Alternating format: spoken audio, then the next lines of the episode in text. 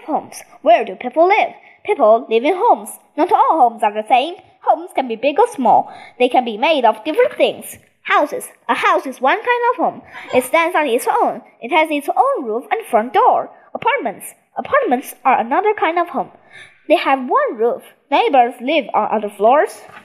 Cabin. A cabin is another kind of home. It has trees and birds as neighbors. It can be made of logs. Motorhomes. A motorhome is another kind of home.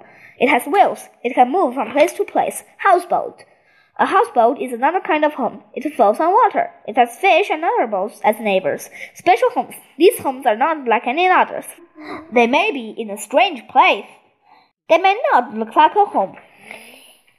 Conclusion. Homes can be the same in some ways. Homes can also be different in many ways. Some homes are very different. What is your home like?